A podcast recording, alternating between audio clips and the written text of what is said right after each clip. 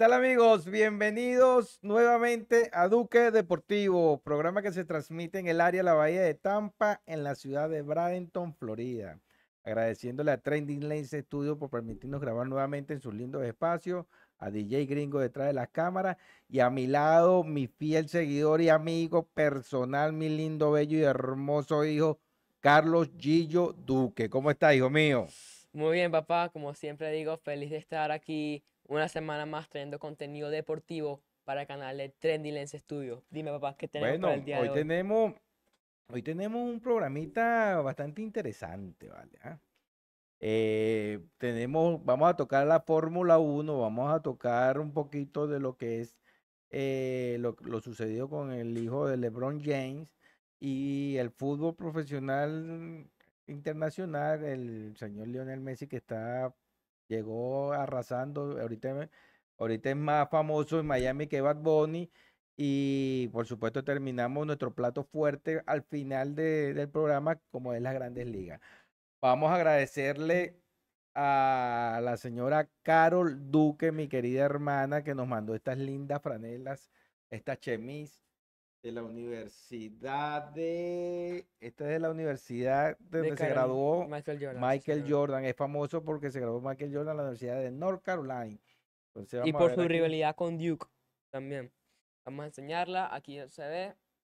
Esto es esta es linda chemise eh, para, no- también- para Duque Deportiva, como lo hizo en su momento DJ. DJ Gringo y todo lo que quieran seguir sumando para nuestra vestimenta, señores, bienvenidos porque estamos para eso, pues. Aquí se- servimos, somos agradecidos con todos esos tipos de gestos. Entonces, hermana de allá de, de la ciudad de en Raleigh, allá en Carolina del Norte, se acordó de nosotros, nos mandó por valija estas lindas chemis y bueno, aquí gustosamente la estamos hoy la estamos luciendo, ¿verdad, Carlito? Sí, también lo que estamos agradecidos es que si nos dan un like y se suscriban al canal de Trendy Lens Studio, nos siguen tanto en TikTok, en Facebook, Twitter, en todas las, en todas las redes sociales que se pueden imaginar. Estamos como Trendy Lens Studio y también se nos pueden seguir a nosotros en Instagram, estamos como Duque Deportivo barra baja oficial. Antes, ¿qué quieres decir, papá? No, bueno, vamos a arrancar, vamos a arrancar eh, el primer punto del día de hoy. Yo voy a tomar, voy a hacer una pregunta aquí para, to- para tomarla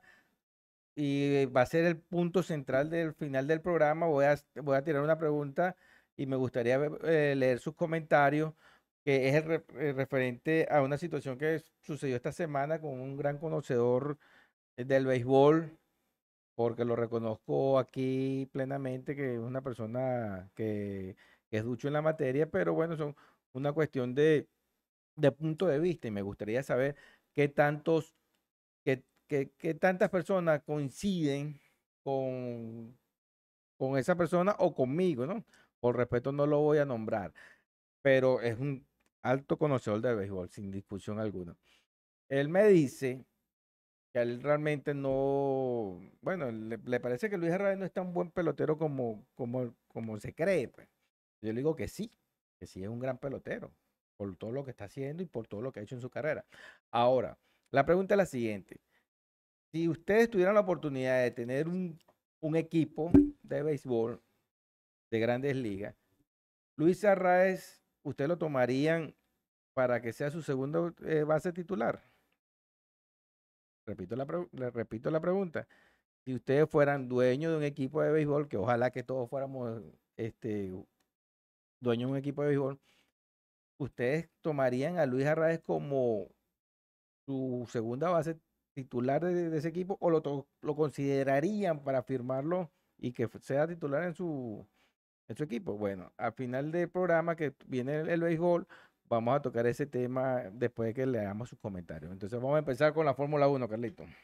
Sí, señor, también estuvimos este fin de semana el, el Gran Premio en Hungría, más conocido como el Húngaro Ring, donde ya desde el día sábado tuvimos unas grandes sorpresas, ya que dejamos como George Russell se queda en la posición número 18 solamente para un Mercedes, que en estos circuitos siempre se les da bien. Eh, a los Mercedes, que en la, en la Q1, en la posición número 18, es bastante sorprendente. También cuando estaba haciendo su vuelta, cuando estaba a punto de hacer su vuelta rápida, muchos monoplazas, muchos este, pilotos pasaron alrededor de él, más que todo Pierre Gasly, que cuando ella estaba en la última curva se metió ahí como a lo loco. Eh, George Russell en rueda de prensa dejó su, sus comentarios sobre eso. A Pierre Gasly no le cayeron ningún tipo de penalizaciones por eso, que realmente me sorprende porque le estás arruinando la vuelta rápida a, a uno de los mejores pilotos que hay ahorita en la Fórmula 1. Eh, también tuvimos este, en la Q2 como Stroll y Gas y Carlos Sainz eh, se quedaron fuera. Stroll que, como siempre vengo diciendo, no está a la altura para Aston Martin y si su papá no fuese el, el dueño, claramente ya estuviese en un equipo de menor calidad. No le estoy quitando mérito, pero no está ni a la altura de Fernando Alonso. Bueno, hay un Sainz que también con una Ferrari más bien no se puede hacer mucho. Una Ferrari, como dije, con una Mercedes es una moneda al aire. A veces unos gran premios pueden terminar en el podio, a veces puede terminar séptimos y octavos, a veces fuera de los puntos. Y bueno, las sorpresas del día sábado fueron dos. Primero, ambos Alfa Romeo llegando a la Q3, eh, con un Valtteri Bottas en la séptima posición y un show en la, en la quinta. Y que Max Verstappen este, quedaba segun- en segunda posición, ya que Lewis Hamilton le quitaba eh, la pole position por 0.009 segundos. Incluso para quitarle la pole position a Verstappen tienes que hacerte una vuelta increíble y tampoco, por tan poco tiempo casi se la queda el dos veces campeón del mundo y el líder de, de este campeonato. En el comienzo, muchas sorpresas. eh, primero que Show se quedó dormido en el comienzo. eh, literalmente tiró a la basura todo el buen trabajo que, hicie- que hizo el equipo eh, el día sábado. Perdió como, creo que cinco posiciones y como ya cuando tenía que ser eh, la frenada, como que frenó muy, de ta- muy tarde y se llevó por encima a Daniel Ricciardo y a ambos Alpines que se tuvieron que retirar en las próximas vueltas. Eh, un Ricciardo que se hizo una, si no fuese por, por ese incidente en la vuelta número uno, yo creo que hubiese, hubiese caído en los puntos porque hizo una muy buena calificación quedando en, creo que en 17, en 15, que para una, para una Alfa Tauri llegar a la Q2 ya vemos que es bastante difícil, ya vemos que Yuki Tsunoda ni siquiera llegó a la Q2. Este, eh, un Max Verstappen se comería a, a Hamilton y Hamilton que ya a partir de la vuelta número 2 ya estaba por detrás de tanto Oscar Piastri, Lando Norris y Max Verstappen. En una vuelta eh, Hamilton bajó tres posiciones. Eh, de resto, la Ferrari se ve que está un paso menor que, que tanto la Mercedes, tanto la McLaren, tanto la Red Bull. Eh, el, Aston Martin rozando los puntos décimos y novenos. Eh, George Russell, una tremenda carrera del británico, saliendo de posición número 18, terminando en la quinta posición. Eh, bueno, Leclerc siendo Leclerc, 5 segundos de penalización por estar sobre el límite de velocidad en los pits. Unos 5 segundos innecesarios. Igual yo creo que si no fuese por los 5 segundos, igual George Russell lo hubiese pasado. Porque terminó la carrera como en .800 segundos de diferencia. O sea, estaba en- ya en rango de DRS. Eh, una carrera que prometía más. Porque, ¿sabes? Ver a Verstappen de segunda posición en, en un sábado no se ve todos los días.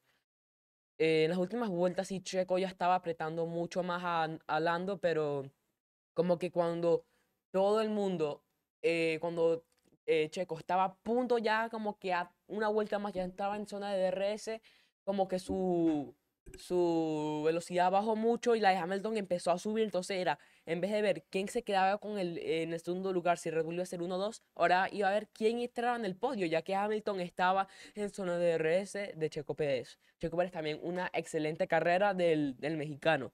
Eh, la carrera, la carrera terminaría con Verstappen de primer lugar, Norris segundo lugar y Checo Pérez tercer lugar. Luego Hamilton, Piastri, Russell, Leclerc, Sainz, Alonso y Stroll. Em, la McLaren que sigue, sigue dominando después sus paquetes de mejoras que traen desde Cataluña. Eh, ahorita este fin de semana vamos a tener el Gran Premio de Spa. Después de este Gran Premio vamos a tener eh, el parón de un mes. que aquí muchos monoplazas van a este, muchos, muchos escuderías van a o ir todo por el 2023 o ir ya empezando a desarrollar el nuevo motor, el nuevo monoplaza de 2024.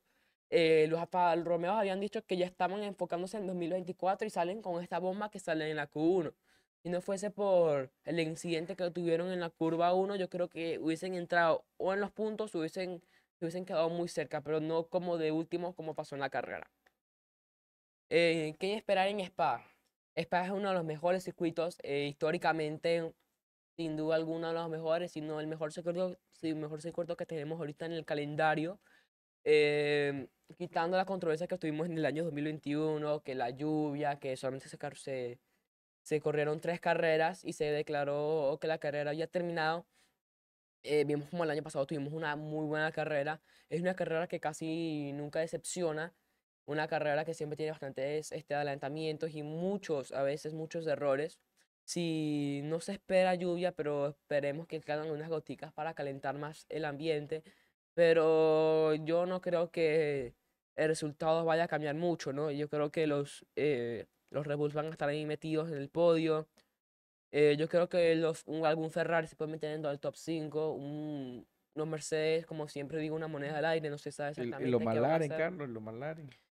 Este, no sé cómo harán los McLaren porque eh, va a ser la primera vez que van a correr una pista que realmente es como más balanceada de los demás. Caso en un, en un Ring, este, era más curvas y todo eso. Caso aquí es como hay unas, unas, unas rectas muy largas, pero también unas curvas que son muy lentas. Entonces, este, vamos a ver cómo, cómo se preparan los, los Bueno, equipos. yo lo que puedo decir del Gran Premio, el, el Gran Premio pasado, que se celebró en Hungría, es que el, el equipo McLaren, el equipo McLaren, eh, hizo tremenda carrera. ¿Entiendes? Porque ¿qué se puede hablar, qué, qué se puede hablar de, de- de- del equipo de, de los Red Bull? Eso es netamente superior. Por cierto, hicieron la, la- el el- eh, hicieron el pit stop más rápido de esta temporada con Checo Pérez 1.9 segundos. Ok, perfecto. Ahora, pero yo te- ahora el punto que el punto que yo quiero tocar aquí contigo, que fue el que tocamos nosotros la semana pasada. Cuando tú me dijiste que nombrar los cinco mejores pilotos que hay actualmente en la, en la Fórmula 1, aquí se formó una trifulca. ¿Entiendes? Porque yo te nombré a Lando Norris como el cuarto mejor piloto que yo considero ahorita en la Fórmula 1. ¿Entiendes? Te nombré, te dije Lando Norris y bueno, de broma no te fuiste. No, no no saliste de aquí del programa. Y resulta que Lando Norris se metió de segundo. Entonces no estoy tan lejos de la realidad, de, mi pronóstico. ¿Entiendes? Y tanto es así que te dije que Checo Pérez no está entre los cinco mejores pilotos de la, de la Fórmula 1, que en la vuelta 40, y- el- entre la vuelta 40 y la, y la vuelta 44, el Checo Pérez estaba detrás de Lewis Hamilton, que yo sí lo metí entre, entre los top 5. Y, Ham- y, y ¿quién tiene mejor carro entre Lewis Hamilton y, y el Checo Pérez, Carlos? ¿Quién tiene Checo, mejor? Ah, Checo. Checo, bueno. Checo Pérez teniendo mejor carro que Lewis Hamilton, no lo pudo pasar. Bueno, pero Ya va, Pero- escúchame. No lo pero- pasó, no lo pasó. No lo pasó, él tenía gomas blandas, acuérdate, tenía caucho blando y tenía cauchos blandos y cuando, cuando tú tienes caucho con, con la cinta amarilla, el rendimiento es más rápido que, lo, que, caucho duro que lo que traía Lewis Hamilton. Ok, Y no lo pudo pasar. ¿Cuándo lo pasa? ¿Cuándo lo pasa? Lo pasa cu- en los pits, cuando entra Lewis Hamilton, cuando entra en los pits. Bueno, primero, primero, ¿Entiendes? primero, primero de todo. Escúchame, escúchame. Eso pasó en la vuelta 44 y lo podemos buscar. ¿ah? ¿Entiendes? Ahí es donde él pasa a Lewis Hamilton y después Hamilton, de broma no lo pasa al final de la carrera.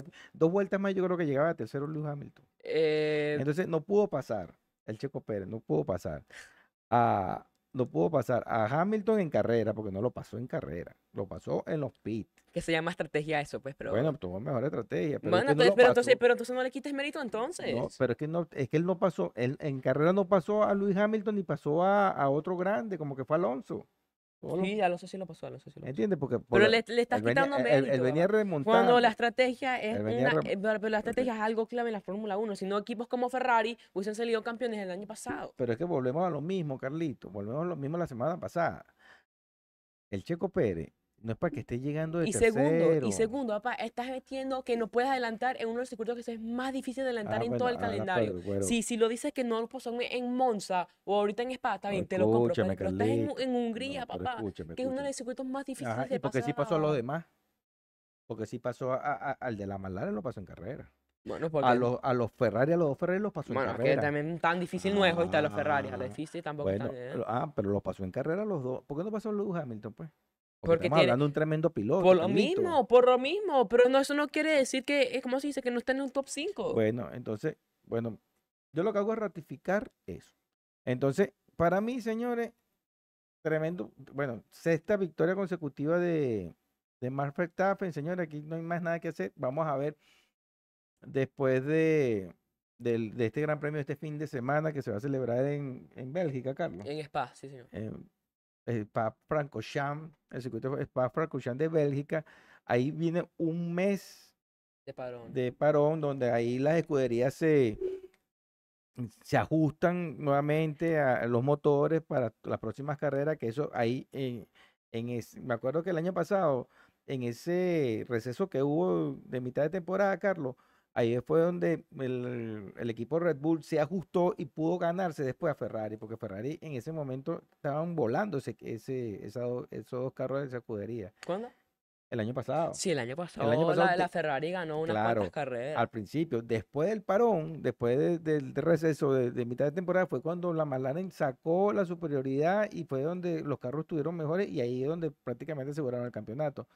La Vamos a ver, no, la, la Red Bull, Oh, dijiste ah, McLaren. disculpen, la, la Red Bull. Entonces, ahorita el equipo que viene en forma ascendente después de la, de la Red Bull es la McLaren. Vamos a ver si, si los demás equipos se ajustan después de este mes o si no, sigue prácticamente. Yo creo que el, el campeonato ya prácticamente está asegurado con el equipo Red Bull. Creo, están demasiado sobrados. Han ganado, han ganado las últimas cuantas, Carlos, carreras. el- el- Ha ganado todas las carreras en el campeonato. todas las carreras del campeonato. Sí. Imagínense ustedes. Entonces no hay vida, no hay vida. Ese equipo, ese va a ser por, el de constructores ya ganaron. Y eh, El de al de- pilotos y el de al de pilotos. piloto, lo que es cuestión de, de- de que Sí, se sí, termine el campeonato para que Max Verstappen gane su tercera, su tercer título mundial en forma Como, consecutiva. como, como Sebastián Vettel en su momento. Exactamente. Entonces vamos a ver, ¿no? Y Lewis Hamilton también lo hizo varias veces. No puedo estar con Red Bull y eso. Exacto. Pero entonces, vamos a ver qué pasa, señores. Ya el equipo de Red Bull ya prácticamente tiene todo asegurado. Esperemos que Lando Norris lo que haga es afianzarse aún más como los mejores, uno de los, de los pilotos este, de mayor desenvolvimiento y con mayores proyecciones dentro de la Fórmula 1. Acuérdense, Lando Norris, eh, piloto de la, de la McLaren eh, Mercedes. Buenísimo, buenísimo. Seguimos, Carlos. Seguimos ahora con la NBA. Este, si sigues la NBA, seguramente si no, vas a saber quién es LeBron James, uno de los deportistas más reconocidos a nivel mundial. Eh, y él siempre ha dicho, ¿no? Que uno de sus sueños siempre ha sido este, jugar en el mismo equipo con su hijo Bronny James, que es su hijo mayor. Este, lastimosamente, el día lunes eh, está en un entrenamiento con su universidad, la Universidad de Carolina del Sur, y en medio de entrenamiento sufrió un paro cardíaco. Este, obviamente el staff médico lo, lo llevó al, lo- al hospital, estaba en terapia intensiva y ahorita no, ya lo sacaron de terapia intensiva, ya está bien, ya está consciente y todo esto. Pero sabemos como en los deportes una que te pasa algo así bastante heavy, ¿no? Vimos cómo le pasó eso al Kun Agüero eh, hace poquito en el fútbol, cuando fue un partido con, con el Barcelona y después de eso se tuvo que retirar porque es un problema en el corazón, ¿sabes? Tal vez este, después de llegar a, a un momento tu corazón puede dejar de parar y tal vez no corras con la misma suerte.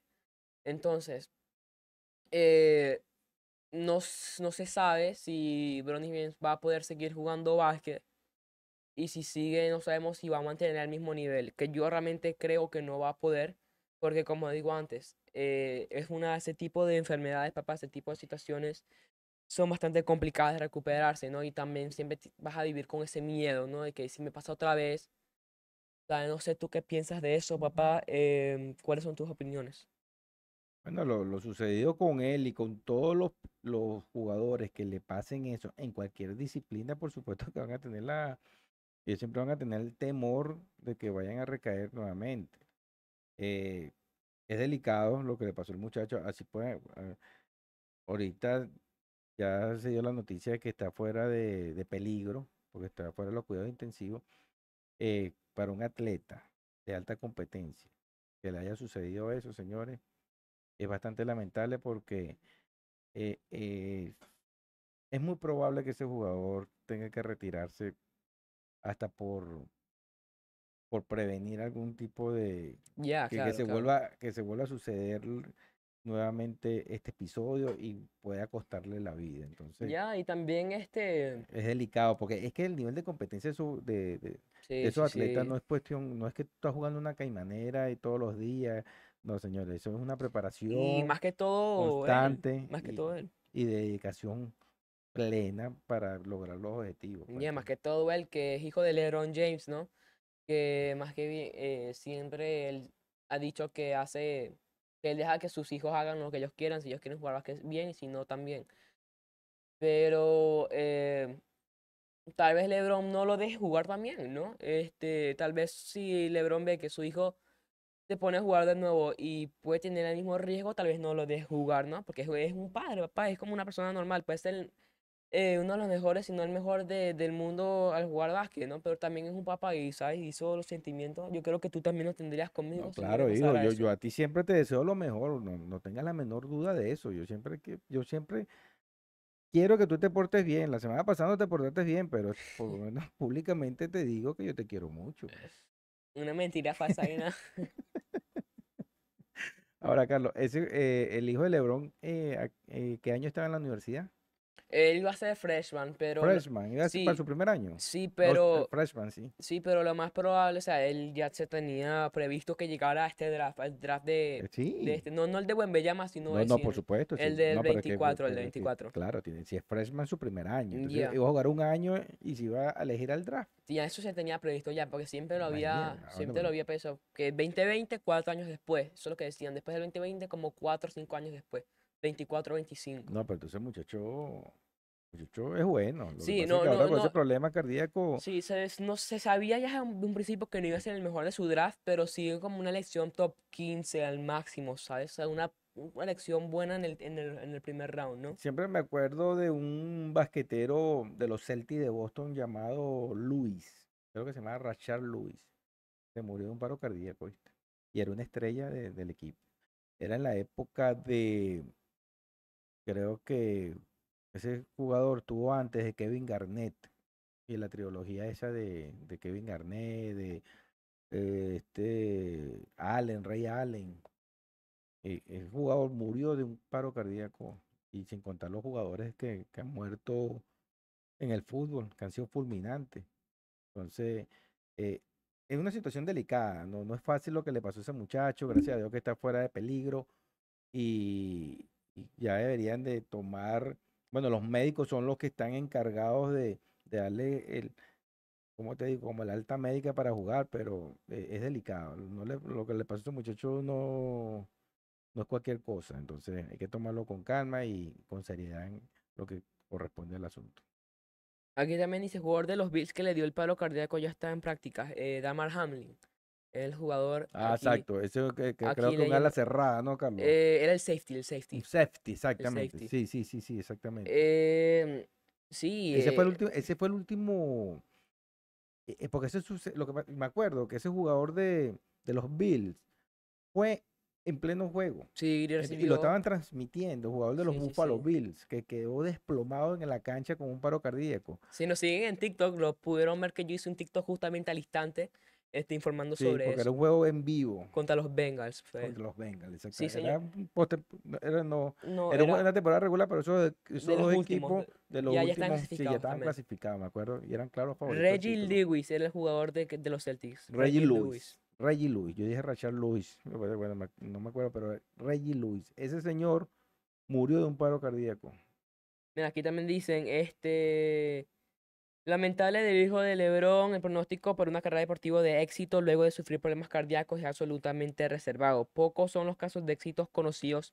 Recuerdo del futbolista estrella de Nigeria, Nanku Kanu, y el residente de Kenley Jansen. Pero otros como Arthur Ashe, el tenista Lilian Turán, el Kun Agüero se han tenido que retirar. Bueno, exactamente, con Pérez, ¿vale? Airan Pérez. Realmente te felicito, Airan, siempre lo digo públicamente, estamos pendientes. Eh, ah, ¿Cómo hacemos para hacer un programa con, con Airan? Él está en Caracas, entre los tres. ¿Se puede, DJ? No se puede en vivo. No sé, Ah, no sé. Estamos aquí consultando con DJ Gringo para ver a Airan para hacer un programa. No se puede hacer en, en vivo. Ya. Bueno, ya. Airan, t- vamos a, vamos a, vamos a darnos 15 días para hacer, para hacer esas pruebas y eso, para ver si salimos al aire contigo. Buen conocedor de deporte. Airan, Airan es un fenómeno, es un fenómeno. Él, él dice algo de Enguanco Cano. Enguanco Cano, señores, era un jugador que una, tuvo una lesión igualita como la, hijo del- la que tuvo el hijo de LeBron James, que le trancó la carrera. Ese jugador era, iba a ser una superestrella nigeriana. Ya jugaba con el Arsenal, fue campeón con el, con el Ajax de Ámsterdam cuando le ganó la final de la Champions League al, al Milan de, al Super Milan de, de Arrigo Sacchi. Ese jugador fue campeón con, con Nigeria en las Olimpiadas de, de Atlanta 96, que le metió un gol a, a la Argentina de Crespo, del Piojo López, de Walter Samuel, en la final, ¿vale? Ese tipo era un- una superestrella. Y ese jugador cayó desplomado jugando con el Inter de Milán de Ronaldo. Y, era el jugador, era el jugador más joven y ya era titular. Y ya tenía la trayectoria, toda esta trayectoria que está diciendo. Ese jugador tuvo que retirarse porque le dio un paro cardíaco en pleno, en pleno juego. En Juanco Cano, el número 4, ¿vale? Qué bueno era ese jugador. Realmente, por eso es que te hago a- aire públicamente aquí porque me hiciste acordar rápidamente de ese jugador que también sufrió con esa lesión. Mi compadre Edward Guaramato dice, Reggie Louis era el jugador de los Celtics de Boston. Entonces, eh, eh, es triste todo esto, lo que, lo, lo- lo que, lo que ha pasado con el jugador. Y en Juan Cano se tuvo que retirar, como se lo dije. Y ahora no creo que este muchacho pueda seguir. Eh, es muy delicado lo que le sucedió. En menor o mayor medida, pero es igual Sí. de, de, eh, peligroso. No, y más que todo eso, ¿no? Este, que era uno de los mejores este, prospectos que había en, en el draft del 24. Este, entonces, no se sabe si LeBron podrá jugar con su hijo en la NBA y si Bronny primero llegaría a la NBA, porque una cosa es llegar y otra cosa es también jugar un juego en la NBA. Eh, entonces, vamos a ver cómo, cómo termina esta situación. Esperemos que Bronny vuelva a jugar básquet y que mantenga ese nivel, ese potencial que vivimos este, esperando y no esperar a ver eh, a, a esperar a Bryce para que para ver un otro James en la NBA. Eh, aquí con unos fichajes rápidos de la NBA, este Bol Bol a los Suns, Cameron Payne más un poquito de dinero a los San Antonio Spurs y Jalen Brown renueva con los Celtics por un contrato máximo de 5 millones por 304 millones. El contrato más caro en la historia de la NBA, papá. Ahorita, En, en- actualmente. en toda la historia, en bueno, toda la historia. imagínate, se convierte en el jugador mejor pagado ahorita de la, En- de no, la- en toda la historia. de toda la historia de la NBA. Se acabó la película de, de Brown, que venía sí, como sí. amenazando que, que se iba a ir con el mejor postor. Ya firmó con el equipo de los Celtics. Ahí que salen ganando los dos, me parece. Un jugador franquicia con Tayron. Son jugadores, es la base del equipo de, de los Celtics de Boston. Un jugador rendidor, que conoce la organización, conoce el sistema, es querido en la ciudad. Creo que ahí, ra- honestamente, ganaron los dos. Papá, pero Y cuando, ve- cuando venga el caso de Tyron, también lo van a contratar y ellos van a seguir con esos jugadores hasta que le den el campeonato. papá, pero 300 millones por un jugador que en las grandes de chica. Bueno, Carlos, pero, eh, pero es el jugador que tienen, Carlito. Es el jugador que tienen. Ya, papá, pero 300 el contrato, estamos hablando del contrato más grande en la historia, papá. Sí, pero NBA. ahorita. Un jugador que sabemos que cuando lo llevan a su mano débil, papá, las cosas se ponen feas. Ya vimos como los hits, lo pa, este, a cada rato lo mandaban a driblar con su mirada izquierda y por eso tuvo unas series horribles contra los Heat y por eso los Heat llegaron a las finales de NBA. Entonces, yo lo hubiese renovado, pero por menos. Sé que Jalen Brown, este tipo de estrellas, también siempre quieren este, ir subiendo su contrato más este, mientras los años pasan. Pero 300 millones por un jugador, a menos No que... los vale, Carlos, mucha, mucha plata. Papá, pero es que es, como el caso de Mbappé, papá. Que vamos a hablar eso de- de- dentro de poco, pero ¿sabes lo que digo? Eh, es, es- es mucho. No sé ustedes qué piensan. Los expertos aquí de NBA no sé qué opinan sobre esto, pero para mí es un excelente jugador, un top 20 ahorita en la NBA, pero no vale para mí 300 millones. Las únicas personas ahorita que yo le daría 300 millones fijo son Luca, Jokic y Embiid y, y Giannis. Son las únicas cuatro personas que yo le daría 300 millones. Cuatro y, jugadores. y, me- y me lo pienso, y me lo pienso dos veces. Más que todo porque ya sé qué es lo que me pueden dar, ¿no? Y que son también jugadores jóvenes, entre comillas. Bueno, pero Jalen Brown también es joven, Carlos. Papá, pero no estamos hablando de un Luka Doncic. Ah, está bien. De repente, de lo que pasa es que es lo que significa el jugador para el equipo, ¿no? Y para la ciudad. Entonces, eso es lo que están viendo. Ahorita es el mejor pagado, pero te lo puedo asegurar que el año que viene no lo va a hacer. ¿Tú Entonces, crees que va a haber otra persona en la NBA que va, va a romper ese récord? sí, porque es que lo, sí creo, porque vienen, los sueldos vienen en forma ascendente. Mm, Entonces, a medida que van renovando, siempre van creando como un, un nuevo tope. Ahorita fue, eh, ahorita él es el mejor pagado, pero te lo puedo asegurar que lo, van a superar por los jugadores como tú me acabas de nombrar, que tienen mayores pergaminos, como Nikola Jokic, eh, Giannis, eh, Joel Embiid, esos jugadores cuando le toque renovarse van a, van a superar a ese jugador. Ya. Eh, antes de cerrar el tema de, básquet, eh, Nikola Jokic no va a estar jugando el Mundial con Serbia, ya que este, quiere eh, concentrarse más en, en recuperarse, ya que viene de jugar sin duda alguna su mejor temporada hasta ahora. Quiere llegar bien para la, para la pretemporada, para empezar este, esta temporada mejor que nunca. Sí, y- y es un, fue sorprendente la noticia, eh, tratando de, tratándose de Jokic, que es un, es un jugador que termina la, la, la temporada de la NBA hoy y yo creo que ya mañana está en Belgrado en con su casa ya en, con su familia ya en, en, en Serbia. Un jugador que nunca se ha negado a jugar con su selección. Ahorita lo que alegan es que está extenuado con la temporada que tuvo de 88 partidos, jugó todos los partidos. 82. Ah, 80 82 partidos de temporada de regular. más toda la postemporada y la final. Entonces, esa es la situación por la cual no va a participar con, con Serbia en el Mundial en- de, que se va a celebrar el mes que viene en Filipinas, 21 partidos en los playoffs. Filipinas, Japón y Indonesia, como que son tres, tres, donde Venezuela va a participar y donde faltando una semana vamos a dar el análisis de cómo puede quedar la selección venezolana, pero por el emparejamiento, ya hemos hablado de eso, creo que Venezuela lo que puede aspirar es llegar a la segunda ronda. Bueno, sí, señor. Este, ahora vamos en el fútbol que Kylian Mbappé es para armarse una película con lo que está pasando ahorita con Kylian Mbappé.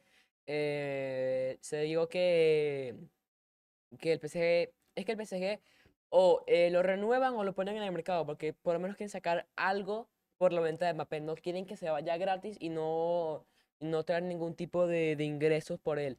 Lo ponen en el mercado, como siempre, mm, los equipos todos preguntan por él. 200 millones pide el Madrid, pero el día de ayer eh, el equipo árabe Al Hilal ofreció 300 millones por Kylian Mbappé y creo que le van a dar como un billón de euros por eh, solamente por un año. Entonces, eh, que la familia de Mbappé dijo que sí, hay que esperar qué dice el jugador.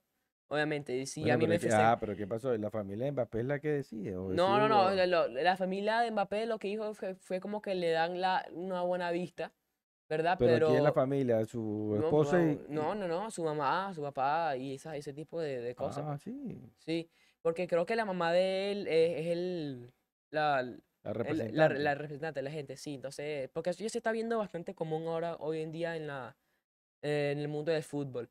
Ah, bueno. Este, el Barça preguntó por él, pero no le dieron precio.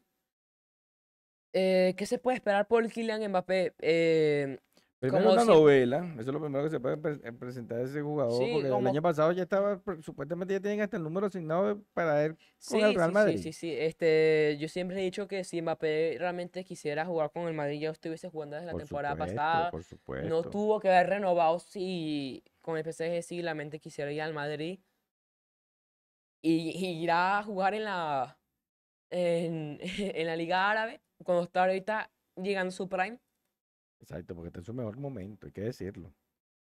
Entonces, este, yo creo que lo mejor para Kylian es irse al Real Madrid. Espero que no pase porque soy un culé, pero, o sea, ¿qué, qué, qué podemos esperar? Yo creo que Kylian Mbappé está como formando su propia película y eso para él no está nada bien porque se está concentrando más fuera del fútbol y ya hemos visto que cuando eso pasa, no, no, casi siempre, nunca va bien. Entonces, vamos a ver qué pasa con Kylian Mbappé, pero es que es como un ciclo. Eh, en dos horas se puede decir que ya está hablando con Madrid y todo, pero luego pasan dos horas más y dice, no, es que ya se piensa que el PSG es el mejor lugar para él, pero luego pasan dos horas más y llegan este tipo de ofertas de, de Arabia Saudí. ¿Qué va a pasar? No se sabe.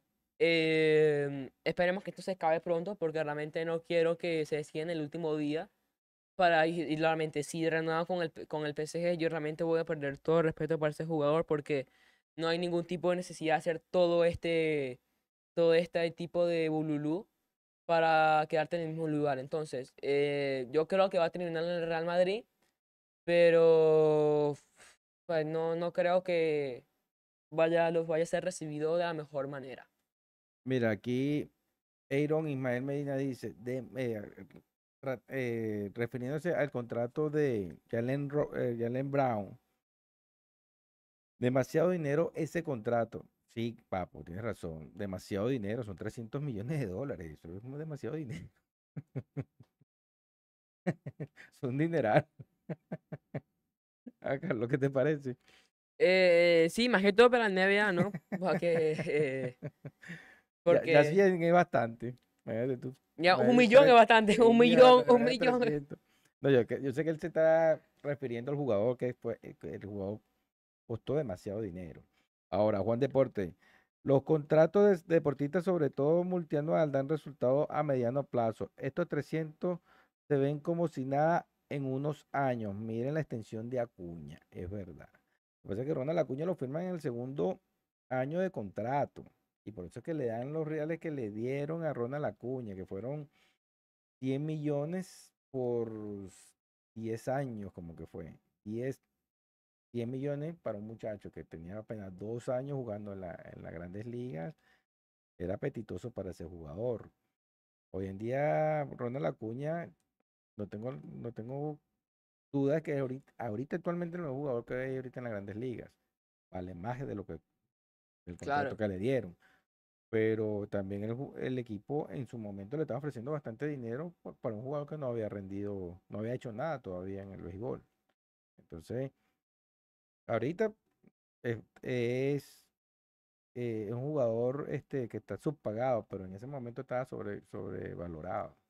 El equipo sabía quién tenía y lo quería, eh, darle una, una extensión buena para el jugador y buena para el equipo en los años. Ya, este, también algunos equipos están haciendo los partidos de pretemporada y ya equipos aquí como la MLS ya están jugando la liga. Por ejemplo, ya Messi eh, en dos partidos, tres goles y una asistencia. Messi debutó con un golazo de tiro libre en el último minuto para ganar el partido, este, tipo gol Messi. Sí, muy, muy Y- bu- muy bueno el gol, muy bueno Sí, el sí, gol sí. de Y- y que Lionel me Messi da- para, para debutar en, en la MLS. Y lo Muy que me bueno el da risa es que mi papá dijo, "Ese- tiro, ese tiro libre está como muy lejos para Messi. Me dijo como que, como que Messi no hace eso. Yo le digo, papá, pero es que Messi es Messi, ¿no? Y de- un minuto después viene Messi y mete ese golazo, ¿no? Que dio la vuelta al mundo. Y ayer hizo dos. Ayer hizo dos con también y también con asistencia, ¿no? Para arrancar este el peor equipo, ¿no? El peor equipo de la temporada pasada viene con viene progresando, ¿no? Y viene progresando mucho. No, bueno, aquí también hay que ver, Lionel Messi ahorita parece que estuviera volando, ¿no? Pero es que también el nivel de la liga viene de Europa y el nivel de la liga de aquí de Estados Unidos está aquí. Viene a jugar Champions League. ¿Entiendes? Entonces Messi, a pesar de los años, está por encima de esta liga. Entonces se ve volando, como se vio el Latan con, el resto de los demás de los demás equipos. O sea, él está por encima de la liga. Sí, señor, sí, señor. Entonces, eso también es bueno porque contra con el Paris Saint-Germain él no se veía tan sobrado de lote que como se está viendo ahorita con, con, con el Inter de, de aquí de, de Miami. Pero es por el nivel de la liga. Eso está evidente que tu jugador todavía está por lo menos está por encima de este nivel de del campeonato local. Sí, también para terminar unos fichajes aquí, este Guardiol, el central croata, que justamente Messi lo rompió en el Mundial en las semifinales, que yo creo que le bajó como 30 millones del precio de mercado. Este va a entrar al City, no se sabe la, eh, el precio exacto, pero se espera que sean como 120, 140 millones. Se convierte en el central más caro de toda la historia, quitándole ese, ese ese triunfo a Harry Maguire cuando el United se lo pagó al, al Leicester City. Y también tenemos que Isco Alarcón, más conocido como Isco, este, después de unos años caóticos, se une al Real Betis al roster de 2023-2024. Este, sin más nada que decir, vamos a darle una gran bienvenida a nuestros patrocinantes, que sin ellos esto no es posible. Entonces, patrocinantes, le damos la bienvenida. Trending Lens Studio, tu aliado en marketing digital. Omega Dental, los profesionales de tu salud bucal. Big Spa, tu estética número uno y de confianza. Hungry Street, lo mejor en comida rápida latina. Para ti creyente, Botánica Virgen de la Caridad del Cobre. Antes de pasarle eh, la cámara y el micrófono a mi papá, este, quiero recordarles que nos siguen tanto en YouTube, Snapchat, también nos pueden escuchar por Spotify. Estamos ahorita live en TikTok, papá, saluda a la gente de TikTok ahí. Este, también estamos por Twitch, Twitter, eh, todos lados. Este, mañana el gringo saca programa por aquí más o menos por la misma hora, un poquito más temprano. Este, y también nos ayudan mucho si nos siguen, le dan like a todos los videos, porque realmente no saben lo mucho que nos, que nos apoyan, no tanto a nosotros, sino también a toda la comunidad de Trendy Lens Studio. Muchísimas gracias a toda la gente que ya lo está haciendo y también muchísimas, muchísimas gracias a la gente que lo está haciendo ahora mismo. Realmente no saben lo mucho que nos ayudan. Sin más nada que decir, papá, dime, ¿qué está pasando ahorita en las grandes ligas?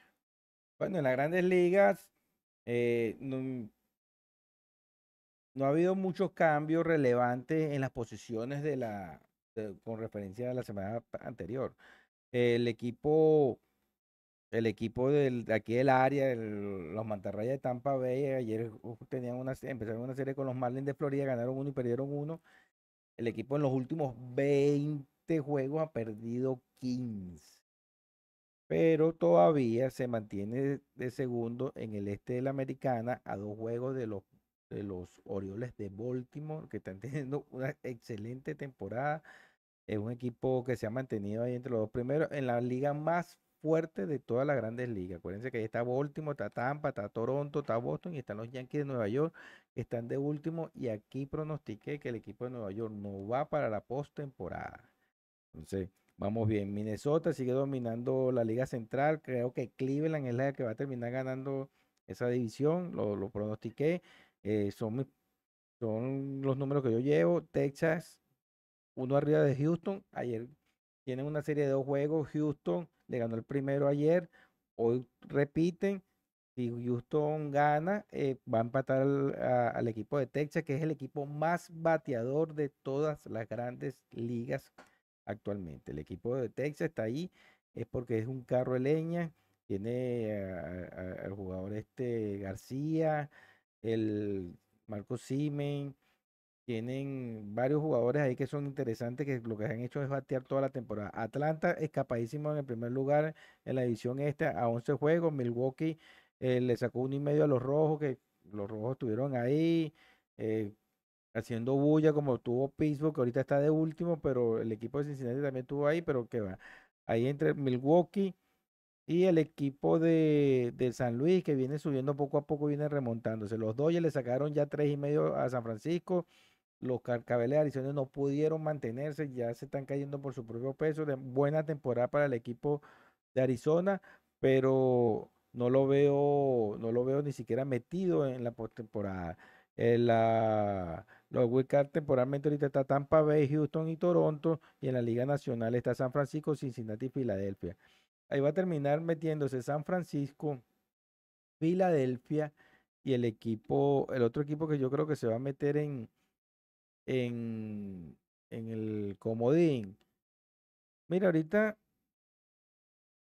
yo creo que va a ser San Luis. San Luis es el que se va a terminar ¿Sí? metiendo, aunque todavía está nueve juegos, pero creo que pues, San Luis te puede meterse en la candela ahí con, porque no veo a los demás equipos, ni a los Chicago Cubs, ni a los padres de San Diego con tanto, con tanto afán. Ahora, vamos a la pregunta que yo hice eh, al principio del programa.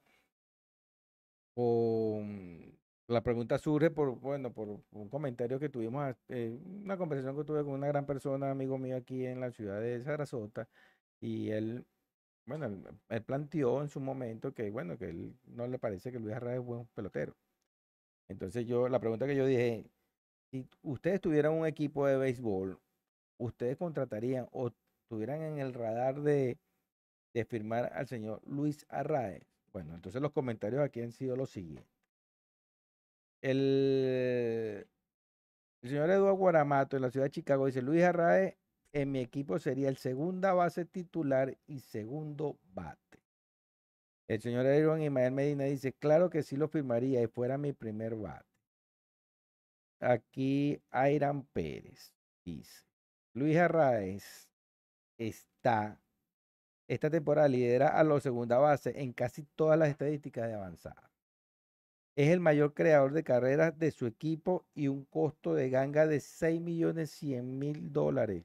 Gran negocio para Miami. O sea, ese jugador que está bateando ahorita 3-7-5, porque hoy se fue 4-2 en la victoria de los Marlins contra los Mantarrayas. 3-7-5 y le estoy diciendo que tiene cuatro meses ya la temporada.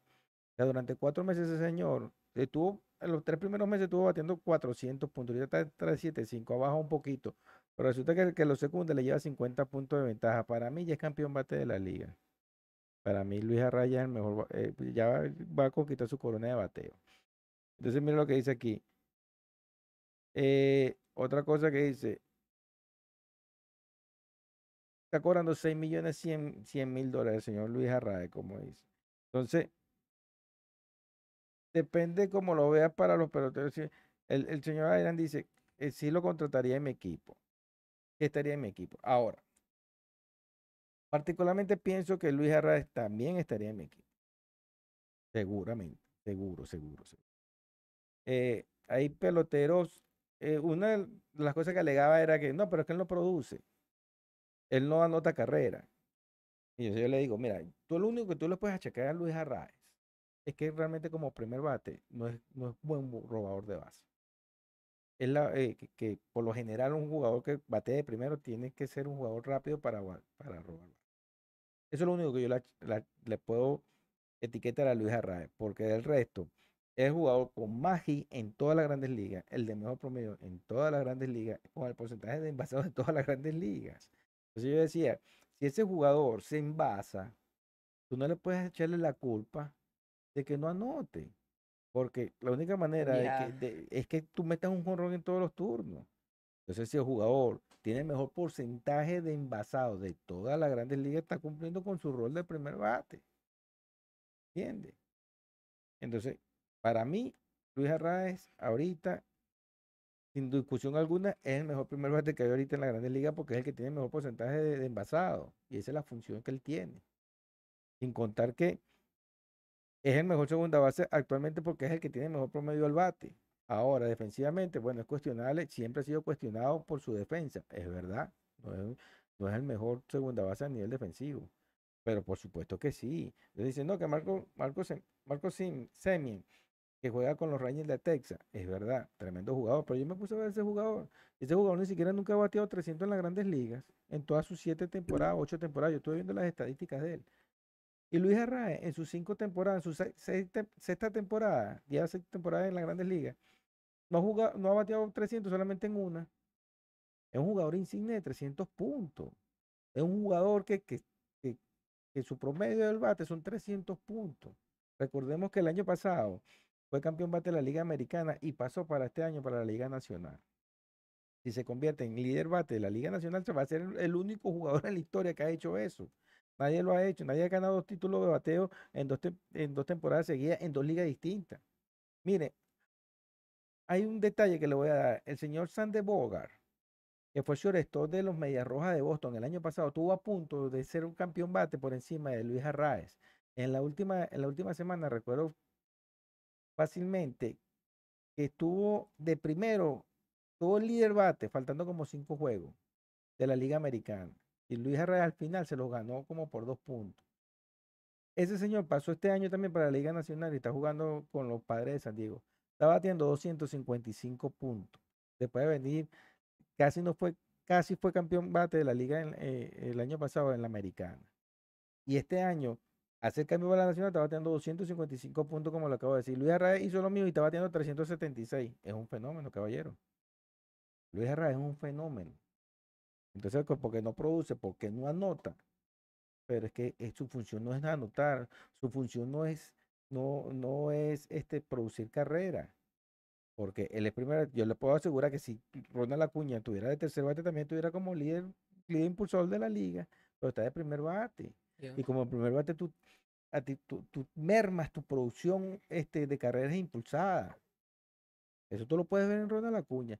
Luis Arraez, en el Clásico Mundial, jugó, eh, era el tercer bate de Venezuela. El tercer bate. Pongan a ver las carreras impulsadas de Luis Arraez en, el Clásico Mundial. Cómo se centró en, en, en batear largo, en hacer swing largo. Me metió tres honrones en ese Clásico Mundial, Luis Arraez. Porque entonces, en vez de hacer swing corto, de buscar hit, no, buscaba, ba- bu- bu- buscaba batazos largos. En su primer turno le metió una tabla contra la pared al que fue el Sayón, eh, Sandy Alcal- Alcántara, me acuerdo, en el primer inning contra República Dominicana. Porque su función era esa, era batear largo, batear batazos de largo alcance. Entonces, en esa pregunta que dice, bueno, varias personas comentaron. Aquí Juan Deporte dice,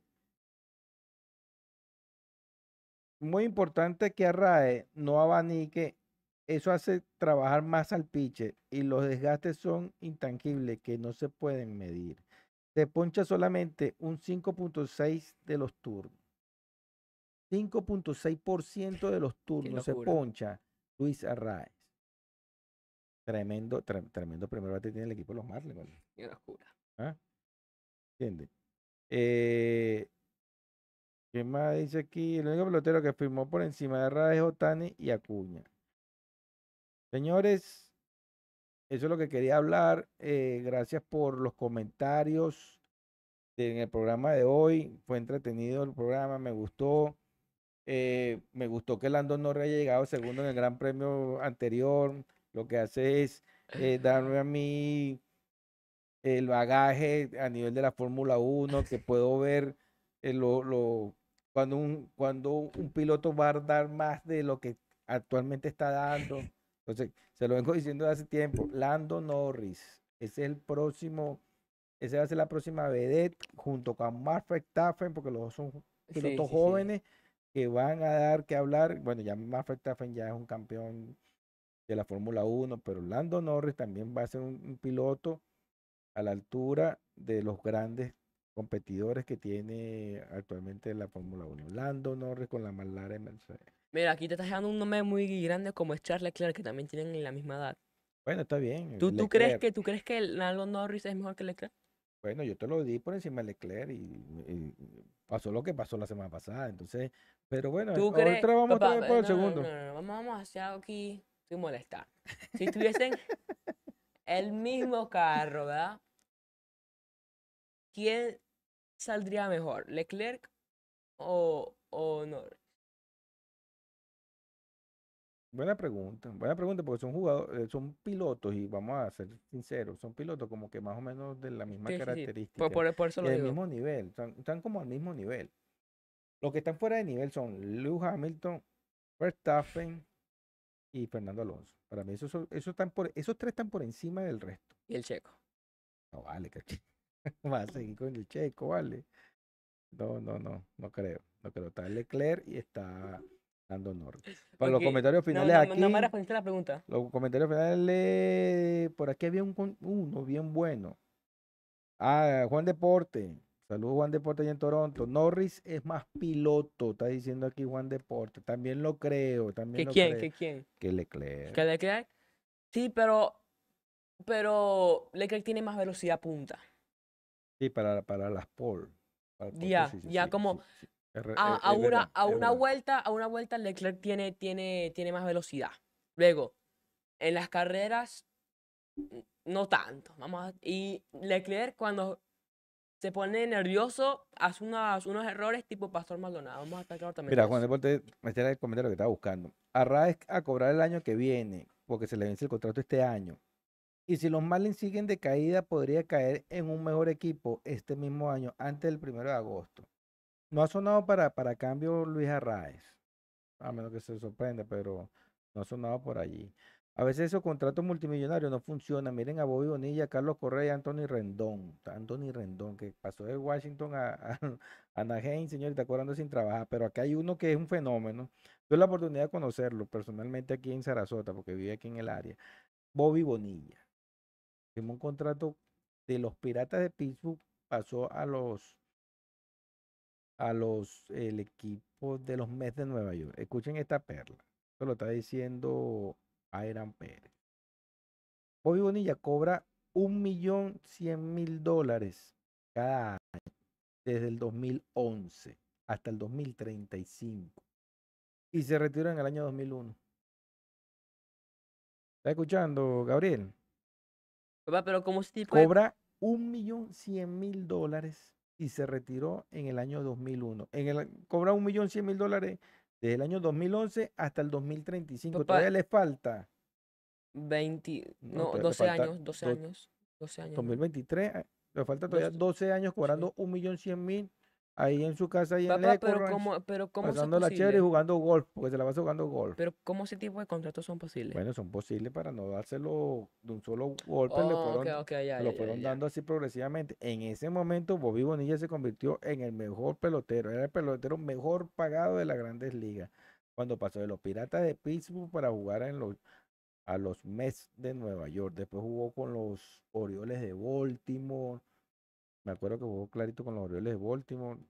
Después se convirtió, bueno, empezó a engordar mucho y hoy en día usted- ustedes lo ven, señores, no lo reconocen. ¿Y cómo tú lo reconociste? Porque lo vi, yo dije, "Bueno, este es Bobby Bonilla. Mm, ya, ya, ya. Yo lo vi y yo le pregunté, ¿tú eres Bobby Bonilla? Y este me sí. Me puse a hablar con él. ¿Y si, te, ¿Y si te decía que no?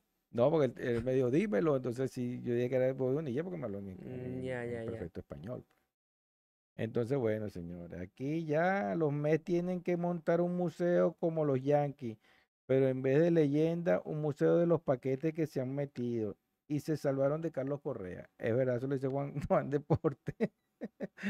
Juan Deporte, es verdad, vale, lo- los Mets fi- firmaron un poco el pelotero y ese equipo no va para el baile este año. Bueno, señores, gracias nuevamente a Carito por mi franela Con- del por nuestras franelas. de Carolina del Norte, de la Universidad de Carolina del Norte, famosa por ser la casa donde se formó el mejor basquetbolista que ha dado la historia del basquetbol, como es el señor Michael Jordan. De mi parte me despido, me gustó el programa, fue excelente. Vean este fin de semana el, el Gran Premio de Bélgica, donde seguramente va a ganar nuevamente la Red Bull, porque eso ya, ya es fácil de temporada. Y ya sería la séptima victoria para el, el señor Sebastián Vettel. De Max Verstappen, disculpen, eh, Max Verstappen. Se quedó 10 años Sí, atrás. porque Ahorita les falta que diga Schumacher. no, sí, no, no, de no, broma no. no dije que va a ganar Michael Schumacher. Buena la corrección, Carlos, buena la corrección. Oh, bueno, una laguna que tuve realmente. Déjame retirarme porque me dio hasta pena. Chao, señores, cuídense. Nos vemos dentro de, ¿cuánto? 15 días, DJ.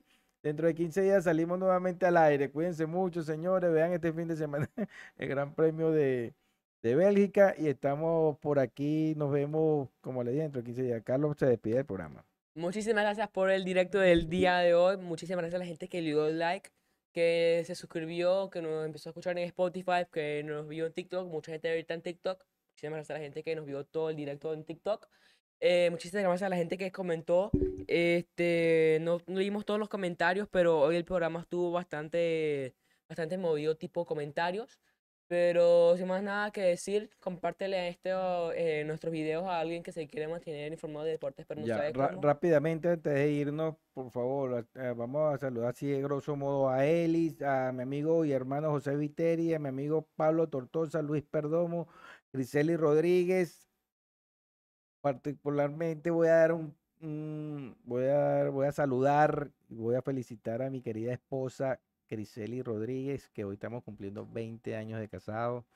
Y bueno, gracias, mi amor, por, por, por permitirme estar a tu lado durante 20 años. Eh, bueno, aquí está el fruto, uno de los frutos de nuestro amor, de nuestro cariño, de nuestro tiempo, porque este muchacho, ella tiene 15 y tenemos otra, 14, 14. y mi niña bella y hermosa Corina, que tiene 17, hoy estamos cumpliendo 20 años de casado, mi amor, no podía pasar por debajo de la mesa este momento. Te quiero mucho y espero que tengas y que siga conmigo a mi lado y me soporte durante por lo menos 20 años más. Qué amoroso, qué amoroso. Otro, otro aplauso, aplauso, por favor, producción. Pero ven acá, pero no, no, no, no- te burles, no te burles de tu papá, ¿Quién se ¿vale? está burlando? ¿Quién se está burlando? Que por mí fue que tú naciste. Chao, nos vemos en dentro de dos semanas, cuídense.